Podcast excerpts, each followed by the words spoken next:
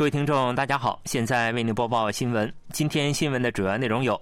韩国将北韩侦察总局长等八人列入制裁名单。韩国外交部表示，与荷兰商讨的军工出口合同仍有效。韩国国会议长与日本首相举行会谈。以下请听详细内容。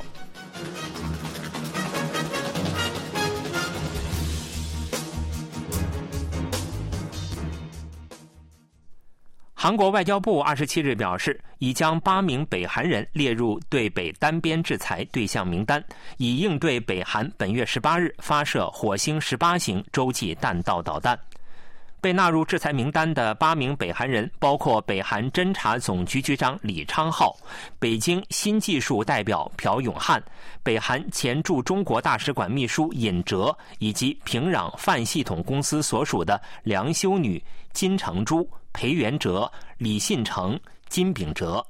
外交部表示，北韩侦察总局局长李昌浩是 Kim Suki 等北韩多个黑客组织的幕后操手，通过非法网络活动创汇并盗取技术。朴永汉等另外七人为北韩政权创造收入，筹措开发核导武器所需资金。此次制裁是韩国今年对北韩进行的第十二次单边制裁，也是尹锡悦政府成立以来第十四次对北制裁。韩国政府对北韩单边制裁对象已增至八十三名个人和五十三个机构。外交部表示，政府已明确表示，北韩挑衅必定会付出代价。为使北韩认清事实、停止挑衅和重返无核化对话，今后将与包括美国和日本在内的国际社会保持更加紧密的合作。北韩国务委员长金正恩二十六日起出席劳动党年末全体会议，会议将总结今年党和国家的政策，并制定明年国政运作方向和执行计划。据朝中社二十七日报道，金正恩当天出席在党中央委员会本部大楼召开的第八届中央委员会第九次全体会议扩大会议，报告了今年党和国家政策的执行情况。金正恩将2023年定性为伟大的转变与变革之年，称今年在社会主义建设、增强国力等各方面取得了巨大胜利。报道说，金正恩高度评价2023年社会主义建设和国力强化各方面获取的惊人胜利，并详细介绍了人民经济整体发展指标以及在党的建设、国家主权活动、政治、国防和外交领域所取得的变化和进展。全会的六个主要议程包括总结今年党和国家政策的执行情况、明年度斗争方向、评估今年国家预算执行情况、提出明年国家预算案以及加强党领导力的有关措施。金正恩报告后，与会者进行了各部门领导干部间的讨论、书面讨论等。北韩内阁总理金德训、最高人民会议常任委员会委员长崔龙海、劳动党书记赵永元、国防相强纯南、党中央委员会农业部部长李哲万等高官出席了会议。自2019年以来，北韩每年年末召开金正恩委员长出席的全体会议，总结年度政策的执行情况，并决定新年的政策方向。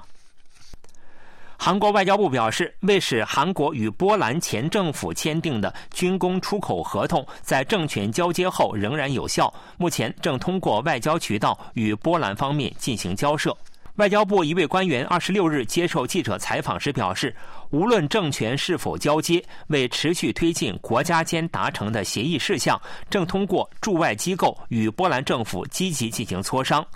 这位官员说，目前还没有接触到韩国对波兰军工出口受到影响的信息。韩国去年与波兰签订的军工产业出口合同为一百七十三亿美元，今年为一百三十亿至一百四十亿美元。韩国去年对波兰军工出口占比百分之七十二，今年也占百分之三十二。虽然波兰新总理图斯克当地时间十二日在国会表示，除涉及腐败的项目之外，将尊重前政府签订的所有武器进口合同，但仍存在合同能否如期履行的担忧。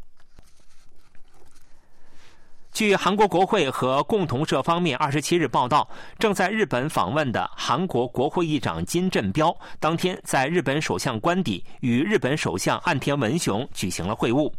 要求日本政府积极协助查明关于韩国国会向日本提出的关于关东大地震时期旅日韩国人遭屠杀的真相以及牺牲者遗骸奉还等问题。金振彪议长表示，为了两国未来关系的发展，希望议会和政府共同努力。同时强调，今年通过七次韩日首脑会谈，两国关系得以改善，并走向令人欣慰的面向未来的关系。韩日关系的改善已成为韩美日实现紧密合作的契机。在谈到改善韩日关系问题时，金振彪议长对恢复一百亿美元规模的货币互换、解除出口限制、恢复两国之间的人际交流、改善两国青年相互认识等给予了评价，希望明年韩美日三国同时在联合国安理会工作期间，就北韩的核岛威胁进行紧密合作，和平解决这些问题。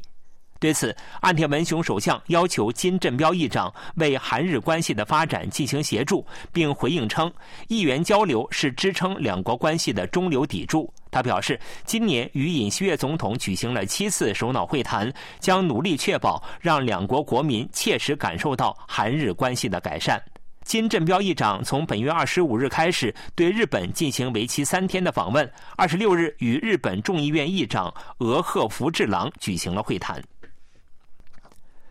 从明年国会议员选举开始，选举计票方式将发生较大变化。据报道，中央选举管理委员会正在研拟在现有的电子计票之后再进行一次手工计票的方案，其宗旨是提高民主主义基础选举的信赖度和透明性。推行时期是从明年的国会议员选举开始。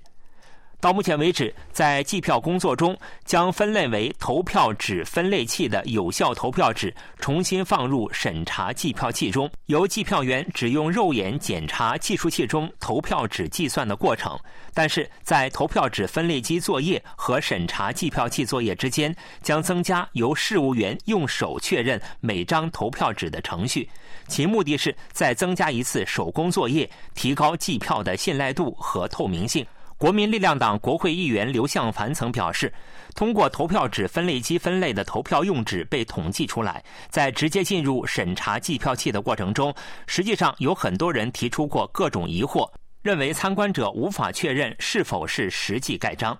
中央选举管理委员会方面表示，投票纸分类机通过无数次选举诉讼证明了其准确性。考虑到仍然有人提出存在不公正选举疑惑的情况，有关方面正在讨论增加手工计票程序的方案。据悉，中央选举管理委员会正在讨论只赋予公务员接近投票箱和同票用纸权限的方案等。十月，韩国出生人口同比减少百分之八以上，虽然减幅较八月和九月收窄，但出生人口连续十三个月同比减少。统计厅二十七日发布的二零二三年十月人口动向资料显示，十月出生人口为一万八千九百零四人，同比减少百分之八点四，减幅较八月和九月同比分别减少百分之十二点八和百分之十六点四，有所收窄。这是去年十月以后连续第十三个月出生人口同比减少，反映平均每千人出生人口的粗出生率为四点四人，比一年前减少零点四人。从各市道来看，中北和全南等三个市道出生人口同比有所增加，其余十四个市道有所减少。十月死亡人口为三万零七百九十三人，同比增加百分之三点四。由于死亡人口超过出生人口，人口减少一万一千八百八十九人。另外，十月共有一万五千九百八十六对新人登记结婚，同比增加百分之一。离婚人口为七千九百一十六对，同比增加百分之六点零。过去，偶像组合成员入伍后，不是组合解散，就是成员们各奔东西。不过，知名男团防弹少年团打破了这一模式，开创了新模式。防弹少年团成员救国表示：“我们准备的太多了，真的很多，希望大家能喜欢我们的歌曲。”粉丝们向救国做出了回应，《No More Dream》和包括十年前的出道曲在内，过去发表的歌曲接连登上美国公告牌榜单。以本月十九日为准，防弹少年团全员在沙漠演唱的音乐视频，在 YouTube 的点击量突破了两亿次。歌词中那句“带着梦想看向远方”也是粉丝们的心愿，承诺将与防弹少年团一起回味过去，迈向充满希望的未来。一位粉丝说。当我再次聆听以往在音乐会上听过的歌曲时，感同身受，非常喜欢。不仅防弹少年团成员的 solo 曲，入伍后推出的新曲也引起粉丝们的极大关注。这是防弹少年团在入伍前利用十八个月的时间做好了内容准备，从而弥补了空白期。文学评论家金宪直说：“对于偶像组合来说，入伍当兵被视为一种风险，演唱活动可能因此而中断。”不过，防弹少年团表现出了能够避开入伍空白期，持续进行演唱活动，获得了全球对 K-pop 的高度评价。防弹少年团即使暂停活动，也以他们的方式持续与粉丝进行沟通，再次改变了大众文化的流程。新闻播送完了，是由于海峰为您播报的，感谢各位收听。